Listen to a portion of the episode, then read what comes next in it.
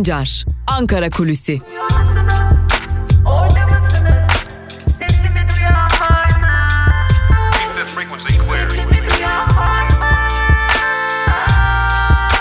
Özgürüz Radyo. Özgürüz Radyo. Özgürüz Radyo'dan ve Ankara Kulisi programımızın ilk bölümünden merhaba sevgili dinleyenler. Hafta içi her gün olduğu gibi bugün de Özgürüz Radyo'da Ankara gündemini sizlerle paylaşmak üzere karşınızdayız.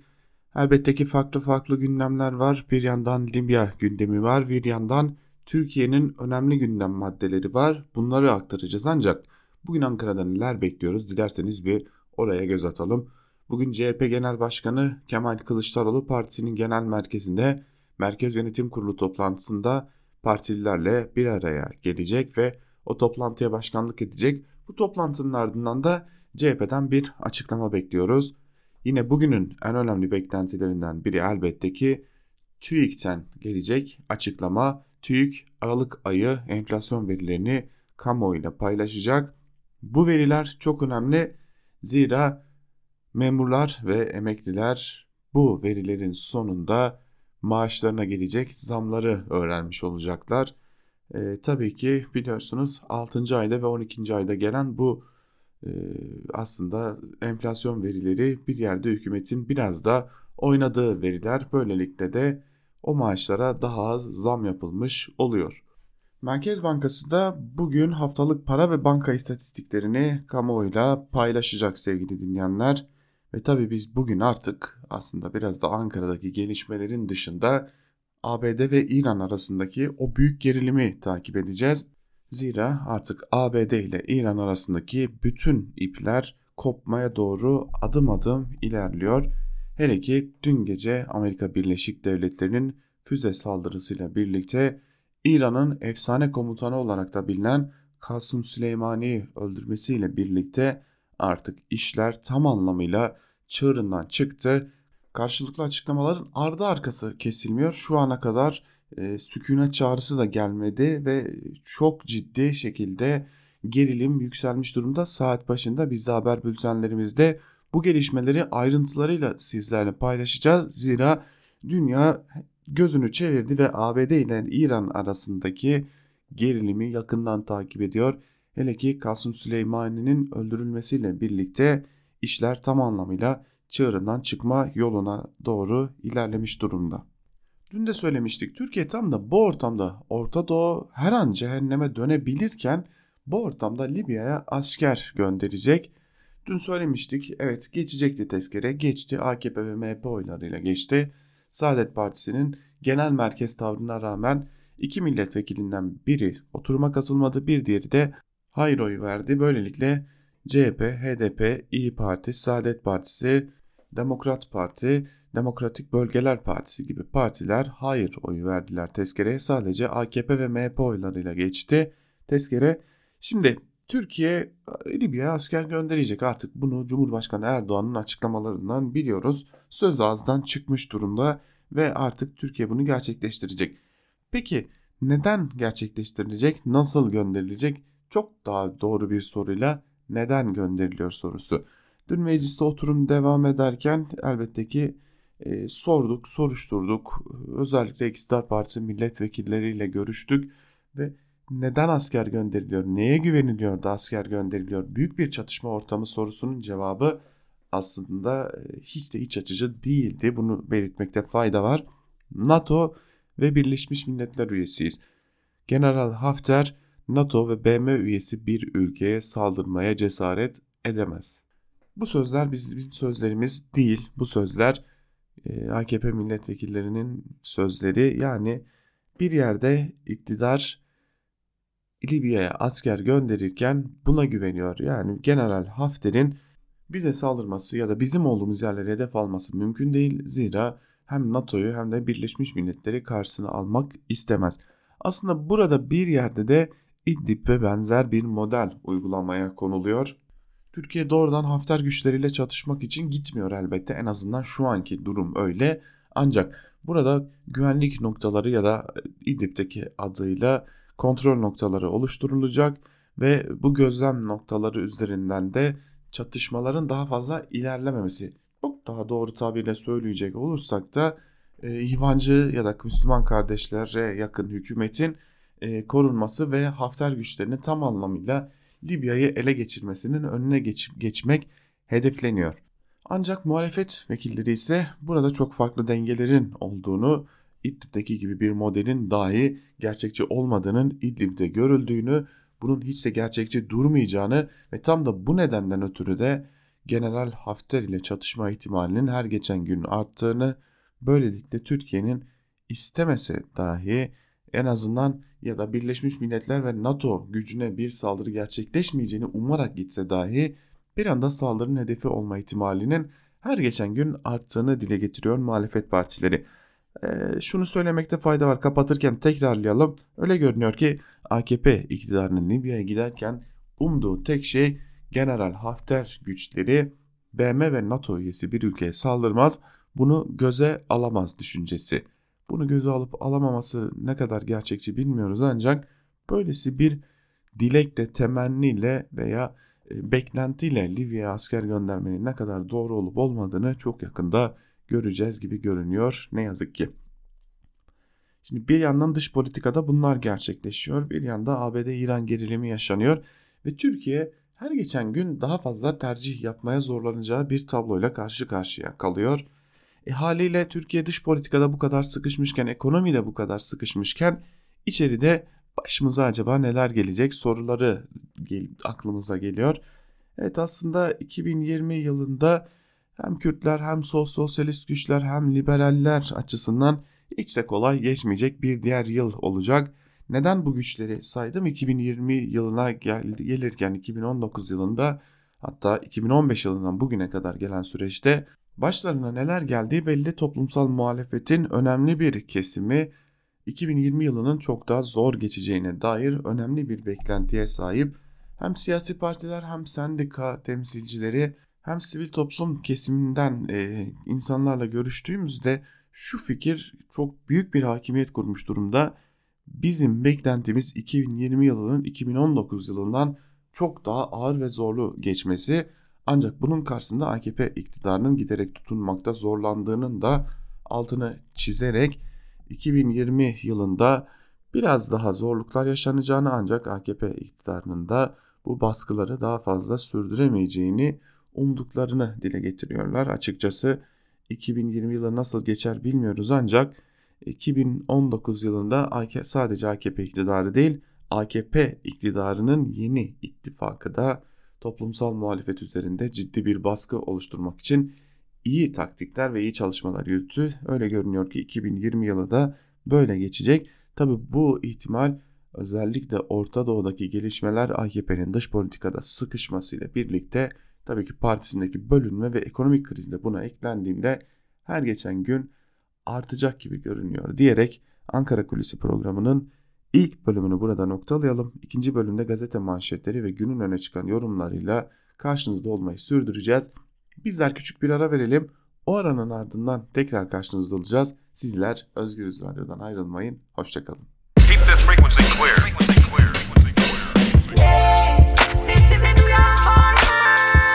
Altan Sancar, Ankara Kulüsi.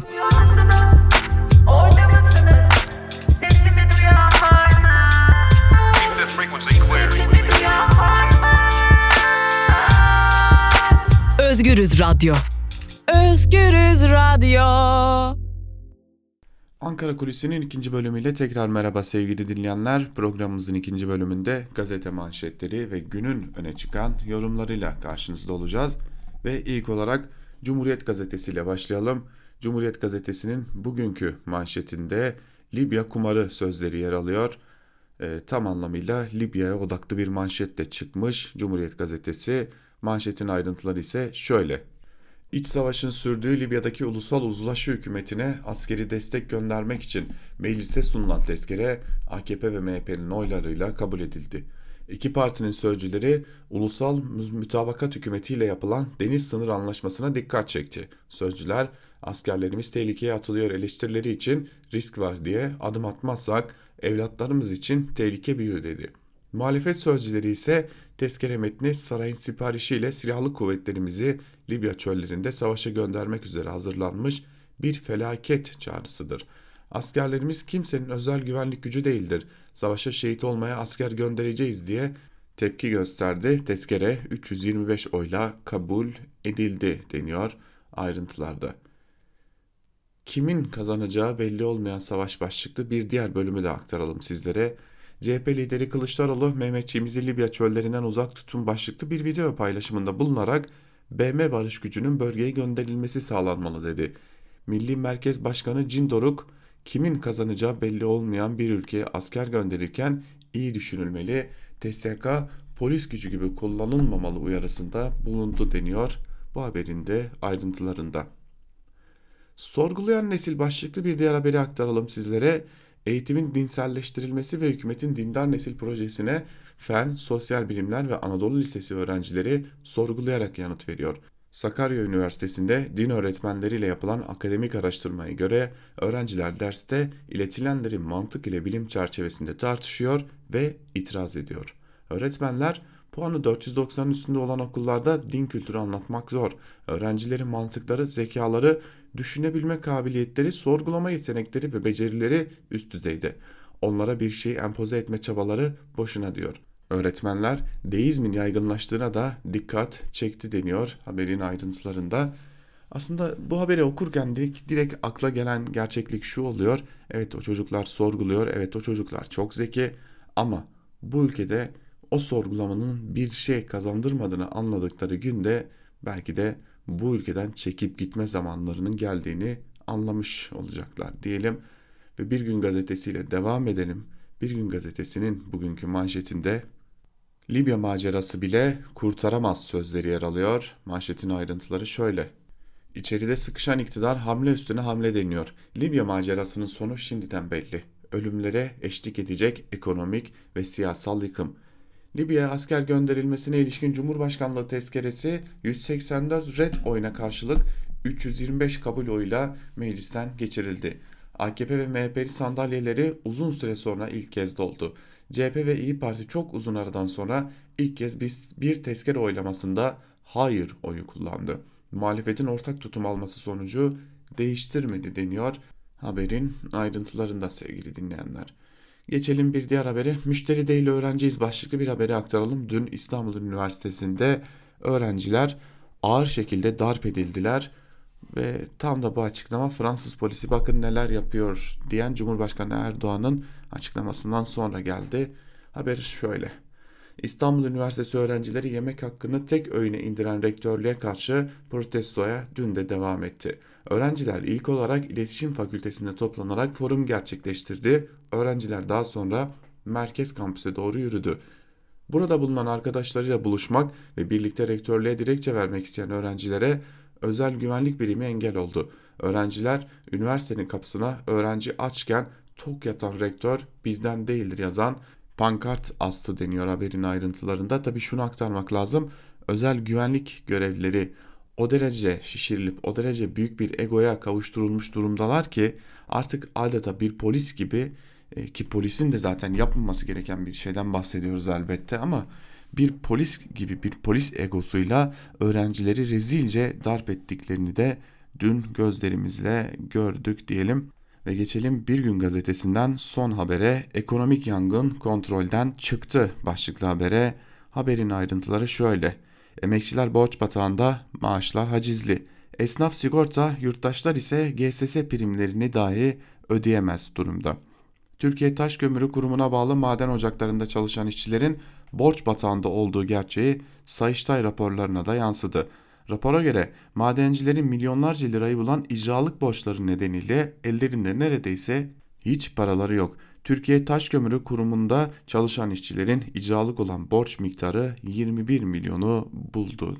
Haberin bir bölümü böyleydi. Bir bölümü de genel sağlık sigortasında artık prim, prim borcu olanların e, sağlık haklarından yararlanamayacağı bir durum ile karşı karşıya kaldığımız dönemin başlangıcıydı diyelim. Ve geçelim Evrensel Gazetesi'ne sevgili dinleyenler. Evrensel Gazetesi'nin manşetinde ise bugün Libya tezkeresi dost değil düşman kazandıracak sözleri yer alıyor. Ayrıntılarda ise şu cümlelere yer verilmiş. Türkiye askerinin Libya'da görev yapmasına ilişkin tezkere mecliste 184 red oyuna karşı 325 kabul oyuyla geçti. Tezkere oylamasında uzun zaman sonra parçalı bir sonuç çıktı. Muhalefet temsilcileri yaptıkları konuşmada tezkerenin saray siparişi olduğunu vurguladı ve AKP iktidarının Suriye'de yaşananlardan hiç ders almadığı ifade edildi. Tezkerenin geçmişini değerlendiren Kadir Has Üniversitesi Uluslararası İlişkiler Bölümü öğretim üyesi Profesör Doktor Serhat Güvenç, muhalefetten destek görmeyen bu tezkereye ilişkin kamuoyunda da geniş bir mütabakat zemini oluşmadığına dikkat çekti. Libya'daki iç savaşı asker göndererek müdahil olmanın Hafter'in arkasındaki uluslararası koalisyonu artıracağını söyledi deniyor haberin ayrıntılarında. Yine çalınan üniversite soruları iddianamede tüm sorumlular cezalandırılmalı başlıklı bir haberinde bir bölümünü sizlere aktaralım. ÖSYM tarafından yapılan üniversite sınav sorularının kurumun sır cihazının Pron NMS ve Lumension adı verilen programların kopyalanmasıyla yapıldığı belirtildi. Hazırlanan iddianamede sınav sorularını çalan personelin ÖSYM eski başkanı Ali Demir döneminde işe alındığına dikkat çekildi. Dönemin Başbakanı Erdoğan o dönemde sorularla birlikte geleceklerinin de çalındığını belirterek sokağa çıkan gençlere tepki göstererek Demir'e sahip çıkmıştı deniyor haberin ayrıntılarında. Geçelim Yeni Yaşam gazetesine. Yeni Yaşam gazetesi yayılmacılığa yeni tezkere manşetiyle çıkmış. Libya tezkeresi Yeni Yaşam'ın da gündeminde. Ayrıntılar şöyle. Hafter güçlerinin Trablus'a hızlı şekilde ilerlemesi üzerine gelecek hafta görüşülmesi beklenen Libya tezkeresi dün Meclis Genel Kurulu'nda ele alındı. AKP ve MHP'nin evet oyu verdiği tezkereye CHP, HDP ve İyi Parti karşı çıktı. Saadet Partili Cihangir İslam ile Abdurrahman Karaduman ise partilerinin destek açıklamasına rağmen oylamaya katılmadı. Muhalefet temsilcileri hükümeti tehlikeli bir oyunun içine girmekle suçladı. Mecliste tezkere görüşmeleri yapılırken Türkiye'nin Libya'daki varlığına ilişkin yeni kanıtlar da ortaya çıktı. MPA'ye konuşan Libyalı politikacı Muhammed El Zübeydi, Türkiye'ye yapımı 30'a yakın İHA SİHA düşürüldüğünü duyurdu. Libya tezkeresi dün meclise gelse de Türkiye'nin bu ülkedeki askeri varlığı 2011'e dayanıyor. Muhalefet tezkere ile buna meşruluk kazandırılmak istendi yorumunu yaptı deniyor haberin ayrıntılarında. Akdeniz'de kritik anlaşma başlıklı bir diğer bölümü de aktaralım. Türkiye meşruiyeti tartışmalı Trablus hükümetiyle yaptığı anlaşmayla Akdeniz'deki etkinliğini artırmaya çalışırken İsrail, Yunanistan ve Güney Kıbrıs'tan kritik bir adım geldi. Üç ülke İsrail ile Kıbrıs doğalgazını Avrupa'ya taşıması planlanan 1900 kilometrelik boru hattının temelini oluşturacak üçlü bir anlaşma imzaladı. İtalya'nın da anlaşmaya dahil olması bekleniyor denmiş haberin ayrıntılarında. Tabi gündem o kadar yoğun ki gözden kaçan bir açıklama vardı. O açıklamanın da yeni yaşamda yer bulduğunu söyleyelim ve o haberin bir bölümünü sizlerle paylaşalım. Bu neyin işareti başlıklı bir haber. Bir bölümü ise şöyle. Şehir ve Güvenlik Sempozyumunda konuşan Erdoğan sayıları 20, buna, 20 bini bulan bekçileri överek şehirlerimizin içerideki düzenlerini sadece kolluk gücüyle sağlayamayacağımız bir durumdayız. Artık şehirlerimizin dış güvenliğini surlar ve hendeklerle koruyamayacağız. Yeni yöntemler geliştirmemiz gerekiyor dedi şeklinde haberin ayrıntıları aktarılmış. Tabi Cumhurbaşkanı Erdoğan'ın bu açıklamaları gözden kaçtı ancak bu açıklamalar neye işaret ediyor, ne anlama geliyor bunu da yakından takip etmeye devam edeceğiz. Evet geçelim Sözcü gazetesine. Sözcü gazetesi FETÖ taktiği manşetiyle çıkmış bugün. Ayrıntılar ise şöyle. Sözcü davası ile ilgili İngilizce haberde yıllardır FETÖ'cülerin yaptığı gibi algı operasyonu yaptılar deniyor. Haberin ayrıntıları ise şöyle. Anadolu Ajansı Sözcü davasıyla ilgili yurt dışına servis ettiği haberde çirkin bir algı operasyonuna imza attı. Dosyada olmadığı halde sanki aleyhte 3 gizli tanık varmış gibi haber yaptı. Tıpkı FETÖ'cülerin askere kumpas davalarında yaptığı gibi haber uydurmuşlardı. Sözcü bu rezaleti ortaya çıkardı. Anadolu Ajansı haberi düzeltti ama bu sefer de lehte tanıkları yazmadı deniyor haberin ayrıntılarında. Sözcü gazetesinin sür manşetinde ise geleceği çalınan gençlerin hesabını şimdi kim verecek sözleri yer alıyor. Ayrıntılar şöyle. FETÖ'cülerin 2010-2015 yılları arasında tüm sınavların sorularını çaldığı ortaya çıktı. O dönem ÖSYM'nin başında bulunan Ali Demir için manşetler atıp yetkilileri uyardık. Demir için şimdi 18 yıl hapis isteniyor. Ankara Cumhuriyet Başsavcılığı skandalların mimarı olan Ali Demir hakkında FETÖ üyeliğinden dava açtı. FETÖ'cülerin bütün sınav sorularını önceden çaldıkları iddianamede yer aldı. Sözcü yetkilileri uyarmıştı. Ancak dinleyen olmadı. Ali Demir'e hep arka çıkıldı. Gelecekleri ve hayalleri çalınan yüz binlerce genç soruyor. Bunun hesabını nasıl vereceksiniz? Aslında sorulması gereken çok daha önemli bir soru var. Ali Demir nasıl o makama geldi ve o makamda korunmaya devam etti? Geçelim Karar Gazetesi'ne. Karar Gazetesi acil kodlu tezkere manşetiyle çıkmış. Ayrıntılarda ise siyasi partilerin ve temsilcilerinin görüşlerine yer verilmiş. Şöyle ayrıntılar. AKP'den İsmet Yılmaz, Libya'ya sağlanacak destek uluslararası hukuka uygundur. Libya'nın barış harekatı sırasında bize sunduğu destek unutulamaz. CHP lideri Kemal Kılıçdaroğlu, Libya Ulusal Mütabakat Hükümeti'nin uluslararası meşruiyeti var. Bu nedenle iç savaşın sona erdirilmesi ve ülkede akan kanın durdurulması amacıyla BM barış gücünün vakit geçirmeksizin bölgeye gönderilmesi sağlanmalı. MHP'den Erkan Akçay, Türkiye'ye karşı Doğu Akdeniz'de Şer İttifakı kuruldu. Doğu Akdeniz dünya jeopolitiğinin önemli bir sahasıdır. Türkiye burada daha güçlü durmalı, Libya'ya asker göndermek uluslararası hukuk açısından meşru.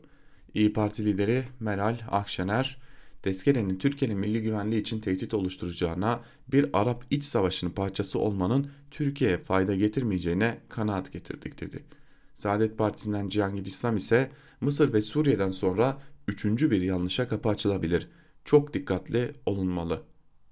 HDP'den Tülay Hatimoğulları ise net bir biçimde hayır diyoruz. Çünkü bu tezkere iktidarın dış siyasete başarısızlığının ve değerli yalnızlığının bir kez daha tescil edilmesi anlamına geliyor. Libya'ya savaş seferi düzenlemek ülkeyi ateş çemberine atmaktır. Gelecek Partisi'nden Selim Temurcu ise Libya anlaşmasını destekliyoruz. Güçleri barıştıran, masaya oturan hakem rolünde bir Türkiye istiyoruz. Ancak Mehmetçi sağda paralı askerlere karşı savaşırken görmek istemiyoruz. Bu konuda tutumumuz net demiş. Tabi Gelecek Partisi'nin şu an ne söylediğinin e, Türkiye iktidarı açısından ne kadar önemli olup olmadığının da ayrı bir tartışması var. Ancak burada esas konu bence AKP'nin açıklaması. AKP'den İsmet Yılmaz Libya'nın barış harekatı sırasında bize sunduğu destek unutulmaz diyor. Libya barış harekatı sırasında destek sunduğunda o ülkenin başında Muammer Kaddafi vardı. Sonra da NATO ile birlikte hareket eden Türkiye kendi ülkesinden kaldırdığı uçaklarla Kaddafi güçlerini bombaladı. Kaddafi'nin linç edilmesinde fayda sunan güçlerin yanında yer aldı. Yani şimdi kalkıp da bir biçimde işte Kaddafi ya da Libya bizi barış harekatında destekledi diyenlere söylenmesi gereken tek cümle sanırım şu oluyor. İyi de destekleyen Kaddafi'nin öldürülmesine taraf olanların yanında siz de vardınız demek gerekiyor diyelim ve geçelim Milliyet gazetesine. Milliyet gazetesi Mehmetçi'ye Libya yolu manşetiyle çıkmış. Ayrıntılar şöyle.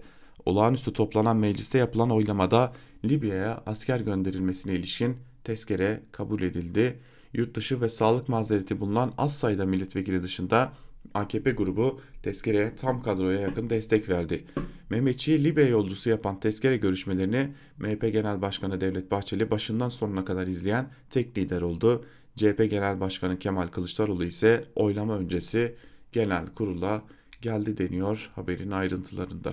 Trump'la Libya'yı görüştü başlıklı bir bölümü de aktaralım sizlere. Telefonda görüşen Cumhurbaşkanı Erdoğan'la ABD Başkanı Donald Trump, Libya ve Suriye'deki son durumu başta olmak üzere bölgesel gelişmeleri ele aldı.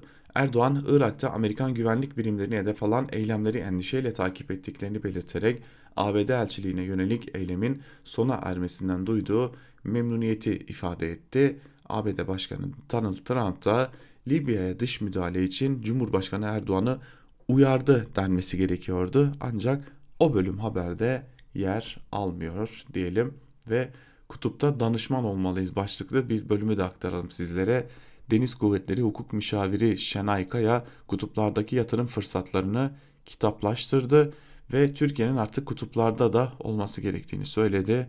Orta varlığımız ne kadar güçlü ki şimdi bir de kutuplara gidiyoruz. Geçelim Hürriyet gazetesine. Hürriyet gazetesi 332 evet 183 hayır manşetiyle çıkmış ve e, Ahmet Hakan'ın Hürriyet gazetesi Libya'ya asker gönderilmesine seviniyor gibi görünüyor diyelim ve ayrıntılar şöyle. Türkiye'nin Libya asker göndermesinin yolunu açan tezkere mecliste kabul edildi. AKP ve MHP kabul, CHP ve İyi Parti redoyu kullandı. Ahmet Hakan'ın Hürriyet gazetesinde HDP'nin adı da geçmiyor, HDP temsilcilerinin adı da geçmiyor sevgili dinleyiciler. Bunu da böylelikle hatırlatmış olalım. AKP, MHP, İyi Parti ve CHP'den gelen açıklamalar var. Ancak HDP'den gelen açıklama yok. Yine HDP'nin red oyu kullandığı yönündeki haberde yer almıyor Hürriyet gazetesinde. Tabi aslında böylelikle biz de Ahmet Hakan'ın nasıl bu makamlara geldiğini tekrar hatırlamış oluyoruz diyelim. Ve geçelim Sabah gazetesine. Sabah gazetesinin manşetinde 109 yıl sonra Mehmetçi'ye Libya nöbeti sözleri yer alıyor. Yakında Libya'da neler yaşanacağını bilmeden bu manşeti atanlar çok yakında belki de pişman olacaklar. Ancak bu pişmanlıklarını elbette ki dile getirmedikleri gibi yine bu ülkede muhalefeti suçlayacaklar. Atatürk ve Enver Paşa'nın İtalyan işgaline karşı direnişinden 109 yıl sonra Türk askerine Libya vizesi veren tarihi tezkere mecliste kabul edildi. Türkiye'nin Doğu Akdeniz'deki çıkarlarını korumak için önemli bir adım olan ve Libya, Libya'ya asker gönderme yetkisi veren Cumhurbaşkanı tezkeresi 183'e karşı 332 oyla kabul edildi. Tezkerenin amacı Türkiye'nin milli çıkarlarına yönelik her türlü tehdide karşı önlem almak, Libya'daki gayrimeşru grupların Türkiye'nin menfaatlerine yönelik saldırılarını bertaraf etmek, Libya halkına insani yardım sağlamak şeklinde sıralandı deniyor haberin ayrıntılarında. Gözümüz aydın ekonomi içinde çifte müjdemiz varmış. Ekonomiye çifte müjdeyi de ekonominin başındaki isim damat Berat Albayrak vermiş. Hazine ve Maliye Bakanı Berat Albayrak yeni yılın ilk Anadolu buluşmasında mobilyacılar ile esnaf ve çiftçilere müjde verdi. Mobilyadaki KDV'yi %18'den 8'e düşürdüğümüzün haberini paylaşmak istiyorum. Ayrıca kamu bankalarımız esnaf kredileri ve tarımsal kredi faizlerini 2020 başından itibariyle yıllık %12'den %9'a düşürdü deniyor haberin ayrıntılarında.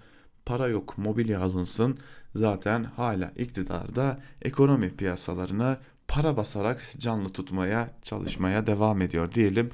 Yandaş gazetelere devam edelim. Türkiye gazetesine bakalım. Barış için Libya'ya manşetiyle çıkmış Türkiye gazetesi. O da yandaş gazetelerden ve Mehmetçik hem Libya'nın meşru hükümetine destek verecek hem de Akdeniz gazına çökmeye çalışanların oyununu bozacak denmiş haberin ayrıntılarında ve muhalefete rağmen tezkerenin geçtiğini iddia etmiş muhalefete rağmen geçti mi yoksa muhalefetin uyarılarına rağmen başımıza büyük iş mi aldık bunu da yakında göreceğiz diyelim. Geçelim Yeni Şafak'a. Yeni Şafak zaten uzun zamandır bu mutlu anı bekliyordu. Askere Libya yolu açıldı manşetiyle çıkmış. Yeni Şafak ayrıntılar ise şöyle. Mehmetçik 108 yıl sonra Libya'ya gidiyor. Libya hükümetinin acil destek talebi ve darbeci Hafter'in artan saldırıları üzerine olağanüstü toplanan mecliste tezkere AKP ve MHP oylarıyla kabul edildi. Akdeniz'deki kuşatmayı kırmak için hazırlıklarını tamamlayan TSK yola çıkmak için Cumhurbaşkanı Erdoğan'dan talimat bekliyor denmiş haberin ayrıntılarında. Dün Cumhurbaşkanı Erdoğan da 250 bin kişi sınırımıza geliyor diye bir açıklama yaptı. Erdoğan İdlib'deki bombardıman ve katliamlardan kaçan 200-250 bin Suriyelinin Türkiye sınırına doğru geldiğini söyledi. Erdoğan bazı tedbirlerle engellemeye çalışıyoruz ama iş kolay değil. Karşımızda insan var. Biz insana karşı batı gibi bariyer veya dikenli tel oluşturamayız denmiş. Haberin ayrıntılarında tabii yine mülteciler üzerinden Avrupa'ya da mesajlar vardı. Son olarak Akit'e bakalım. Akit nerede kalmıştık manşetiyle çıkmış. Acınası haldesiniz. Libya'ya bir yıl süreyle asker gönderilmesini öngören Cumhurbaşkanlığı tezkeresi yerel seçimlerde kol kola giren CHP, HDP, İyi Parti ve Saadet Parti'nin aleyhteki oylarına rağmen Cumhur İttifakı'nın evet oylarıyla kabul edildi. Türk askeri 108 yıl aradan sonra Osmanlı'nın emaneti Libyalı kardeşlerine sahip çıkmak üzere Trablus'a gidiyor denmiş haberin ayrıntılarında. Muhtemelen Akit'in haberi yok. Yine kendi mağaralarında yaşıyorlar. Ancak onu hatırlatalım ki Osmanlı yıkıldı. Libya bağımsız bir devletti. Başında Kaddafi vardı. AKP AKP'nin hükümet olduğu bir dönemde de Türkiye'den kaç kalkan uçaklar ile birlikte önce Libya bombalandı. Kaddafi'nin öldürüldü, öldürülmesine yol açıldı ve bu iç savaşa yol açıldı. Bu hatırlatmayı tabii ki yine birçok konuda olduğu gibi AKP'liler görmezden gelecektir diyelim ve gazete manşetlerini burada noktalayalım. Günün öne çıkan yorumlarında neler var hep birlikte bir de oraya göz atalım. Yandaş gazeteler Libya tezkeresinden nasıl memnun, nasıl mutlu manşetlerden görmüştük. Bir de yazarlarına bakalım. Yeni Şafak'ta bu mutluluk zaten e, çok belliydi. Yeni Şafak'tan Yusuf Kaplan Akdeniz'de Libya üzerinden yarma hareketi gerçekleştiriyor. Türkiye başlıklı yazısının bir bölümünde şunları aktarıyor. Elbette Rusya ile ilelebet bir dostluk kurmak kolay iş değil. Geçmişte yaşadıklarımıza Moskov mezalimi gibi zorlu bir geçmişe rağmen Türkiye'nin bütün oyunları bozacak bir adım atması ve Rusya ile stratejik ilişkiler geliştirmesi gerekiyordu. İki tarafta bütün tezgahlara ve engellemelere rağmen yakınlaşma ihtiyacı duyuyordu. Hem de şiddetle ve aciliyetle. İki ülkenin yöneticileri de uçak hadisesine rağmen basiretle hareket ettiler ve Batılıların oyunlarını püskürterek stratejik bir ittifaka giriştiler. 15 Temmuz NATO darbe ve işgal girişiminin püskürtülmesinde toplum olarak tanklara karşı göğsümüzü siper eden direnişimiz kadar Ruslarla yapıldığını tahmin ettiğim gizli anlaşmanın da rolü olduğunu düşünüyorum. Demokrasi boş laftır. Batılıların çıkarlarını koruduğu sürece bir anlamı vardır. İşte Libya ile yaptığımız münasır bölge anlaşması tam böyle bir zaman diliminde geldi. Hem oyuncu hem de oyun kurucu parlak bir anlaşmaydı bu. Ve bu bütün batılı emperyalistleri Rusya'da dahil şaşkına çevirmeye yetti. Türkiye hiç beklenmedik bir zamanda beklenmedik bir yarma harekatı gerçekleştirmiş ve bütün oyunları ters yüz etmişti. Libya'ya asker göndermemiz elbette riskli. İyi de risksiz bu tür büyük adımları atabilmek mümkün değil ki. Irak ve Suriye tezkereleriyle Libya tezkeresini aynı kefeye koymak hem akılcı hem de son derece yanlış. Bu arada Erdoğan'ın geçtiğimiz hafta beklenmedik bir anda Tunus'a beklenmedik bir ziyaret yapması dış politika tarihimizde benzerine pek az rastlanacak türden imajinatif bir ataktı. Ez cümle Türkiye Libya'da tam anlamıyla bir yarma harekatı gerçekleştirdi. Libya stratejisi Türkiye'nin dış politikasında kilometre taşı işlevi görecek. Bundan sonraki süreçte benzer imajinatif adımların gerçekleştirilmesinin önünde açılmış olacak diyor yazısının bir bölümünde Yusuf Kaplan. Özellikle Yeni Şafak'ta bu konuda büyük bir sevinç havası var. Nedeni elbette ki ilerleyen zamanlarda ortaya çıkacaktır. Yine Yeni Şafak'tan Hasan Öztürk meşru Libya hükümetine yardım elzem ve meşrudur başlıklı bir yazı kalemi almış ve yazının bir bölümünde de şunları aktarıyor. Trablus yönetiminin ellerinde Kaddafi döneminden kalma ağır silahlar özellikle de tanklar bulunmaktadır. Ancak hava güçleri ve dış destekleri yoktur. Misrata'daki dış güçler Hafter Hava Kuvvetleri'nin kente saldırıları ile TY uçuşlarının tehdit edilmesi karşısında bizden hava savunma sistemleri istemişler ancak bu sağlanamamıştır. 2019 yıl Nisan ayında Trablus'a yönelik son Hafter saldırısının başlamasıyla tutumumuzun değiştiği ve savunma yardımlarımızın artacağı anlaşılmaktadır. Trablus'taki hükümet Birleşmiş Milletler gözetiminde her iki tarafın uzlaşması ve katılımıyla kurulmuş bir ulusal uyum iradesidir ve Libya'nın uluslararası tanınırlığı olan meşru yönetimidir. Silahlı saldırıya ve işgale uğramıştır. Hafter mütecaviz, meşru hükümet mağdurdur. BM şartına göre saldırıya uğrayana savunma yardımında bulunmakta meşrudur diyor Hasan Öztürk yazısının bir bölümünde. Yine Evrensel Gazetesi'ne geçelim. Libya'ya gidecek askerler kimin çıkarlarını koruyacak başlıklı bir yazı var. Yazıyı kaleme alan isim Yusuf Karataş ve bir bölümünde şunlar aktarılıyor. Adına ne denirse densin Libya'ya asker gönderilmesi kararı ile Türkiye Libya'daki iç savaşın taraflarından biri haline geliyor, getiriliyor. Ancak mesele Libya'dan da ibaret değil. Son yıllarda Doğu Akdeniz'deki enerji kaynaklarının paylaşma mücadelesi gittikçe kızışıyor. Çünkü Doğu Akdeniz'den çıkarılacak gazın Avrupa'ya taşınması ABD ve Rusya arasındaki egemenlik mücadelesinin bakımından büyük önem taşıyor. Hatırlanırsa ABD geçtiğimiz günlerde Rus gazının AB ülkelerine taşınmasını amaçlayan Kuzey Akımı 2 projesine yaptırım kararı almıştı. Öte yandan Libya'da Hafter'i destekleyen Rusya da bu paylaşım mücadelesinde kendi elini güçlendirmeye çalışıyor. Elbette diğer bölge ülkeleri gibi Türkiye'deki iktidar bu paylaşım mücadelesinin dışında kalmak istemiyor. İktidar ve destekçileri Libya ve Doğu Akdeniz'deki paylaşım mücadelesi konusunda şu argümanı tartışılmaz bir doğru gibi savunuyor. Mısır, İsrail, Yunanistan yani bütün bölge ülkeleri kendi çıkarları için anlaşmalar yapıyor. Türkiye bunlara seyirci mi kalsın? Biz de kendi çıkarlarımızı korumayalım mı? İlk bakışta bu argüman oldukça ikna edici görünüyor. Ancak milli çıkarlar adına sürdürülen politikanın üstünü kazıdığınızda gerçek karşınıza çıkıyor. Milli çıkar denilen şey ülkedeki iktidarın ve sözcülüğünü yaptığı tekelci burjuva gericiliğinin yayılmacı emellerinden başka bir şey değil. Mesela Libya'ya asker gönderilmesini şartlı desteklediğini açıklayan Perinçek, Erdoğan iktidarının Libya'ya asker gönderirken Rusya ile de anlaşmasını istiyor. Rusya tıpkı Suriye'de nasıl Esad yönetimini desteklemekten vazgeçmeden Türkiye'deki iktidarın Suriye'deki müdahale girişimlerini kendi çıkarları için kullanmaya çalıştıysa aynısını Libya'da da yapabilir. Erdoğan iktidarının Libya'ya müdahale hevesini ABD'nin Doğu Akdeniz'deki hesaplarını bozmak için kullanabilir. Ya da ABD kendi çıkarları için Türkiye ve diğer ülkeler arasındaki gerilimi tırmandırıcı hamleler yapabilir. Burada sorulması gereken soru şudur. Pay kapmak adına ülkenin şu ya da bu biçimde emperyalistler arasındaki paylaşım mücadelesinin taşeronu haline getirilmesi milli çıkar mı? Evet, Yusuf Karataş da yazısının bir bölümünde bunları aktarmış. Yusuf Karataş'ın yazısının ardından T24'ten Murat Belge ile devam edelim. Başlıklar arasında gezinti başlıklı yazısının bir bölümünde şunları aktarıyor. Var olan koşullarda haydi Avrupa Birliği'ne katılalım diye ortalığa atılmanın gerçekçi bir yanı olmadığının herkes farkında elbet. Ama bu şu koşullar değişse de biz de şu AB'ye girsek diye düşünmediklerini göstermiyor. Ama bu Tayyip Erdoğan'ın düşündüğü değil.'' Erdoğan herhalde AB üyeliği için iştenlikle çalışır gibi göründüğü günlerde de içinde derin bir batı düşmanlığı taşıyordu. Üç günde birikecek bir hacim değil bu ama belli etmiyordu. Şimdi ediyor her fırsatta.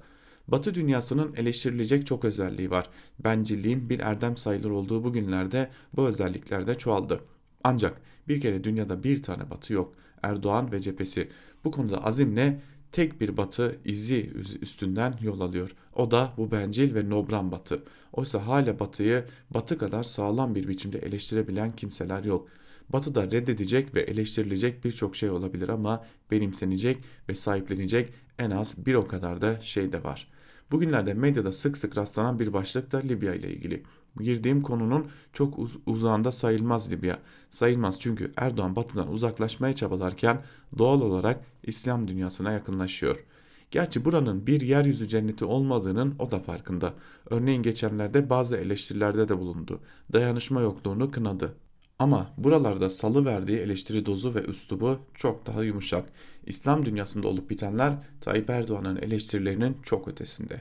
Bunları Erdoğan bilmiyor da onun için eleştirmiyor değil. Bir kısmını muhtemelen onaylıyor da. Son analizde iş gelip demokrasi konusunda düğümleniyor. Bu demokrasi anlayışıyla Tayyip Erdoğan'ın Batı dünyasında saygıdeğer bir yeri yok, olacağı da yok. Türkiye bir biçimde Batı'nın bir maddi ihtiyacını karşılamaya yarıyorsa hoşgörülüler ama kendilerinin bir eşiti olarak görmezler. İslam dünyasında ise Erdoğan'ın böyle bir sorunu olmaz. Türkiye'de olduğu olabildiği kadar demokratik birikimi yok etmek için harcadığı bunca emekten sonra hala Türkiye o dünyanın en demokratik ülkelerinden biri. Orada ancak bu nedenle eleştirilebilir. Dolayısıyla elbette Libya'ya gideceğiz. Bir ayağı Libya'da, bir ayağı Suriye'de çok kişilikli dış politika uygulayan Türkiye demiş Murat Belge de yazısının bir bölümünde. Sözcü gazetesinden Çiğdem Toker'le devam edelim. Zira Kanal İstanbul'la ilgili yeni bir riske daha dikkat çekiyor Çiğdem Toker. Toker'in yazısının başlığı Kanal İstanbul kanser riski de demek şeklinde ve bir bölümü de şöyle. Boğaz'daki gemi trafiği artıyor gibi resmi istatistiklerce bile yalanlanan bir gerekçeye dayandırılan Kanal İstanbul hiçbir toplumsal ihtiyaca karşılık gelmediği halde tarihi yarımadayı geri dönülmez biçimde bozacak. CED raporu internette duruyor. Bakarsanız görebilirsiniz. Kanal İstanbul denizde, havada, karada, sosyal hayatta, ulaşımda, su ihtiyacında, velhasılı insanın insanca bir çevrede yaşama hakkını oluşturan her unsuru ayrı ayrı ihlal edecek nitelikler taşıyor. Bu nedenle iktidarın dikte ettiği hedefi ve bu hedef yolunda kullanacağı zor gücünü aşan tarihsel bir insanlık sorununu var ediyor. Yatırım maliyeti 75 milyar TL olarak açıklandığı halde devletin bakanlık sunum belgesinde 20 milyar dolar yazan, bu yanıyla gerçek maliyeti halktan saklanan bu projeyle coğrafya bozulurken İstanbul'a su sağlayan bir baraj yani Sazlıdere Barajı ortadan kaldırılacak, kanal hattı köylerin içinden geçeceği için insanlar zorla yerinden edilecek, taşınmaya zorlanacak, geçeceği yerleşim yerlerinde toprakla bağları koparılarak işlerinden de edilecekler. Lütfen dikkat. Kanal İstanbul mevcut çalışmakta olan bir barajı yok edecek. Bu barajın çalıştığı bugünlerde bile ihtiyaç duyulan Melen Barajı'nın akıbeti kararmışken yapacak bunu üstelik. 8 yıl önce başlanıp yüzlerce milyon lira vergimize mal olduğu halde gövdesinde çatlakla ortada kalan ve kimsenin çıkıp tek kelime sorumluluk almadığı Melen Barajı. Evet. Sazlıdere'nin kaldırılacağını ben uydurmuyorum. Teknik kavramların ardına gizlenmiş bir biçimde ÇED raporunda duruyor bu bilgi. Altı çizilmesi zorunlu not şu. Kanal İstanbul'un insan ve toplumsal yaşamı, ülkenin geleceği üzerindeki olumsuz etkileri sayıca o kadar çok ki birine öncelik verip en önemlisi bu demek mümkün değil. Doğada yaygın olarak bulunan ve işlenerek endüstride kullanılabilecek elyaf elde edilen lif şeklindeki kristalize silikat mineralleri için kullanılan genel bir deyim olan asbestin Kanal İstanbul projesi süresince halk sağlığı açısından risk oluşturduğu belirtiliyor. Okurum asbest uzmanı Kanal İstanbul ÇED raporunda asbest, ris asbest riskinin hiç dikkate alınmadığını belirtiyor ve şöyle diyor. Kanalda hafriyet kazılarında asbest çıkma ihtimali yok sayılmıştır. ÇED raporunun proje ve etki alanlarının mevcut kirlilik yükü başlığında toprakta hiçbir asbest analizi yapılmadığı açıkça yazılmaktadır. Toprakta sadece ağır metal bakılmıştır. Asbest tespitine bakılmamıştır. ÇED raporu yönetim planında asbest, uzmanı yok. İstanbul büyük bir deprem beklerken fay hatlarının kesişme noktasındadır. Fay hatlarında asbest içeren elementlerin fazlası ile var olduğu bilinmesine karşın ÇED raporunda fay hatlarında asbest aranmamıştır. Asbest analiz raporları yoktur. Soruyla bitirelim. Çevre ve Şehircilik Bakanı Murat Kurum asbest tehlikesine karşı ne diyor? Toker'in yazısı da böyleydi. Toker'in yazısının ardından da Hürriyet gazetesinden Sedat Ergin ile devam edelim. 2019'dan 2020'ye dış politika. Bölgesel askeri aktivizm iyice yerleşiyor. Sırada Libya var başlıklı Ergin'in yazısının bir bölümü şöyle. Bundan tam bir yıl önce yaptığımız 4 bölümlük dış politika değerlendirmemizin ağırlık noktalarından biri geride bırakılan 2018'in Türkiye'nin bölgesel askeri aktivizm stratejisinin sahaya iyice yerleştiği bir yıl olduğu vurgusunu taşıyordu. Bu kavramı sınırın dışındaki tehdidin kaynağının kaynağında bertaraf edilmesi, bu amaçla sınır dışında muharip güç konuşlandırılması ve bu surette ucu açık bir şekilde alan hakimiyeti kurulması unsurları üzerinden tanımlıyoruz. Kuşkusuz askeri aktivizme başvurulmasının gerisinde güvenlik boyutunun yanı sıra özellikle Suriye bağlamında siyasi kazanımlar elde etme, müzakere masasında pazarlık pozisyonunu güçlendirme, güvenli bölge tesis etme gibi hedeflerde önemli bir rol oynuyor. Libya ile güvenlik ve askeri işbirliği mütabakat muhtıratının imzalanması ve ardından dün bu konudaki tezkerenin TBMM'de kabulüyle ile birlikte Ankara'nın bölgesel askeri aktivizm anlayışı farklı bir düzleme geçmiş bulunuyor. Suriye'de Irak gibi komşu ülkelere dönük operasyonlar sınır ötesinde alan kontrolünü esas alırken harekat alanı bu kez deniz ötesi bir coğrafyaya en yakın olduğu koordinatta Türkiye'den 630 kilometre kadar uzaklıktaki bir noktaya uzanıyor. Libya misyonu bundan önceki harekatlardan coğrafya faktörü dışında başka bakımlardan da farklılık gösteriyor. Suriye ya da Irak operasyonları terör örgütlerine karşı meşru savunma hakkı üzerinden gerekçe, gerekçelendirilirken bu kez doğrudan üçüncü bir ülkede bir iç savaşa taraf olunarak asker gönderiliyor. Anlaşma metni Libya'da Birleşmiş Milletler'in tanıdığı meşru otorite olan Ulusal Uzlaşı Hükümeti ile son derece kapsamlı bir askeri işbirliğine kapıyı açıyor. Türkiye Suriye'deki iç savaş patlak verdiğinde taraf olmakla birlikte bu müdahalesini daha çok muhalefeti silahlandırarak lojistik destek sağlayarak ve başka yardımlar üzerinden yapmış. Ancak TSK'yı muharip olarak savaşa dahil etmemişti.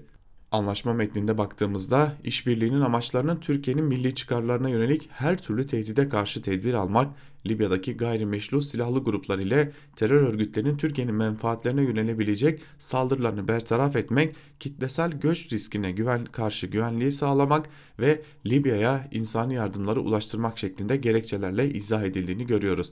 Girilmekte olan angajmanın kayda değer bir farkı öncelikle Türkiye'yi kendi sınırlarının oldukça uzağındaki bir savaşa sokma riskini taşımasıdır. Eğer savaş yalnızca yerel düzeyde çatışma halindeki iki Libya grubu arasında yani meşru hükümetin karşısında başındaki Fayez el Saraj ile silahlı muhalefetin başındaki Halife Hafter arasında cereyan ediyor olsaydı ortaya çıkacak risklerin Libya sınırları içinde kontrol edebilmesi mümkün olabilirdi. Oysa Libya'daki krizin farklı çatışan tarafların arkalarında aldıkları ülkeler itibariyle bir iç savaş olmaktan çıkıp çoktan uluslararası bir savaş niteliğini kazanmış olmasıdır. Türkiye her ne kadar Birleşmiş Milletler'in tanıdığı meşru yönetimin yanında dursa da bu savaşın tarafı haline geldiği için geniş bir ittifakı karşısına alma, bu bloktaki ülkelerle birlikte çatışma durumuna girme riskini almış olacaktır. Bunlar arasında Hafter güçlerini özellikle paralı askerleri aracılığıyla destekleyen Rusya ile Mısır, Fransa, Birleşik Arap Emirlikleri ilk akla gelen ülkelerdir. Libya krizine çözüm bulmak üzere bu ayın ortalarında yapılacak olan Berlin konferansında bir şekilde ateşkes kararı alınır ve siyasi çözüm yönünde yeni bir süreç başlatılabilirse buradaki riskler önemli ölçüde aşağı çekilebilir. Ancak gelişmelerin barışçı bir seyre girmeyip çatışmaların tırmanması halinde krizin serpintileri bütün bölgeye yayılıp bugünden öngöremeyeceğimiz yönlere savrulabilir. Dolayısıyla bu aşamada Libya'da sahadaki dengenin hiç olmazsa Berlin konferansına kadar kontrol altında tutulması kritik bir önem taşıyor. 2020'ye bakarken Libya'daki krizin barışçı bir perspektif belirmediği takdirde Türkiye'nin uluslararası ilişkileri açısından şu an itibariyle en yüksek risk alanına dönüşmekte olduğunu söylemek mümkündür diyor Sedat Ergin yazısının bir bölümünde. Son olarak da Cumhuriyet Gazetesi'nden Mine Söğüt'ün Bir devlet yoksulundan bu kadar nefret eder mi başlıklı yazısını sizlerle paylaşalım. Diyelim ki işten atıldınız. Diyelim ki işiniz battı. Diyelim ki çalışacak gücünüz kalmadı. Herhangi bir kapsamda sosyal güvenceniz yok. 18 yaşınızı geçmişsiniz. Bir şekilde her ay asgari ücretten üçte birinden fazla bir para kazanabiliyorsunuz. Ki bunun alt sınırı 775 lira. Her ay bu paranın onda birini 76.75 lirayı devlete sağlık primi olarak ödemek zorundasınız. Geri kalan 698.25 lirayla da geçinebildiğiniz kadar geçineceksiniz. Aksi halde devletin gözünde bir hiçsiniz. Devletin sağlık hizmetlerinden yararlanmaktan men edildiniz. Hala varsa evinizde o da kalmamışsa sokakta ölebilirsiniz. Size, eşinize ve çocuklarınıza. Bu noktadan sonra ne olacağı artık bu devletin umurunda değil. İstanbul Tabip Odası'nın açıklamasına göre bu durumdaki insanların sayısı şu an 5 milyon civarında. İşlerini kaybedenlerin, işleri batanların, yeni iş bulamayanların sayısının her gün arttığı şu zamanda. Faizler silinse de, taksitlendirme yapılsa da, borçlar ertelense de herkes biliyor ki artık ev kirasını veremeyen, elektrik, doğalgaz, su faturalarını ödeyemeyen, çocuklarını okula gönderemeyen, onların karnını bile doyuramayan, evine ayda bin lira bile sokamayan bunca insan. O primi de ödeyemeyecek. Ve devlete borcunu ödeyemeyenler artık hastane kapısından içeriye de giremeyecek. Devlet yoksuluna resmen öl diyecek. Acı çekeni görmezden gelecek. Çok uluslu şirketlerin sahip olduğu bankaların gaddarlığında bir tahsilatın peşine düşecek. Hukuktan korkmasa borcunu ödemeyeni neredeyse dizinden vuracak. Onun yerine kalbini hedefliyor. Temel insan haklarının başında gelen ve vermekle yükümlü olduğu herkesin eşit olarak yararlanacağı ücretsiz sağlık hizmetini bir tehdit olarak kullanıyor. Eğitim ve sağlığın parayla satıldığı bir ahlak hoyratlığında kendinde bu hakkı bulan sistem en çok yoksulundan nefret ediyor. Devlete borcunu ödemeyene, çocuğunu hastaneye götürmeme, acısından ölme gözdağı veriyor. Eskiden bu ülkede devlet ve hükümet iki ayrı kavramdı ama artık ikisi de tek merkezden yönetiliyor ve işledi mi aynı günahı işliyor.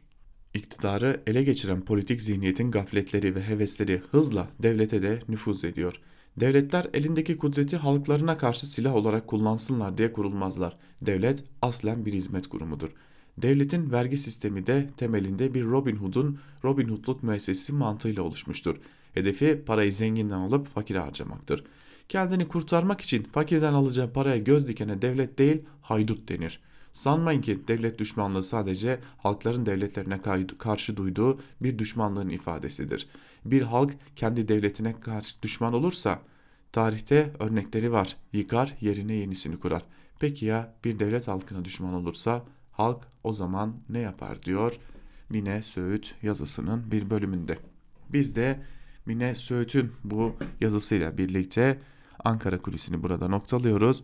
Günün ilerleyen saatlerinde haber bültenleriyle karşınızda olmaya devam edeceğiz. Bizden şimdilik bu kadar. Özgürüz Radyo'dan ayrılmayın. Hoşçakalın.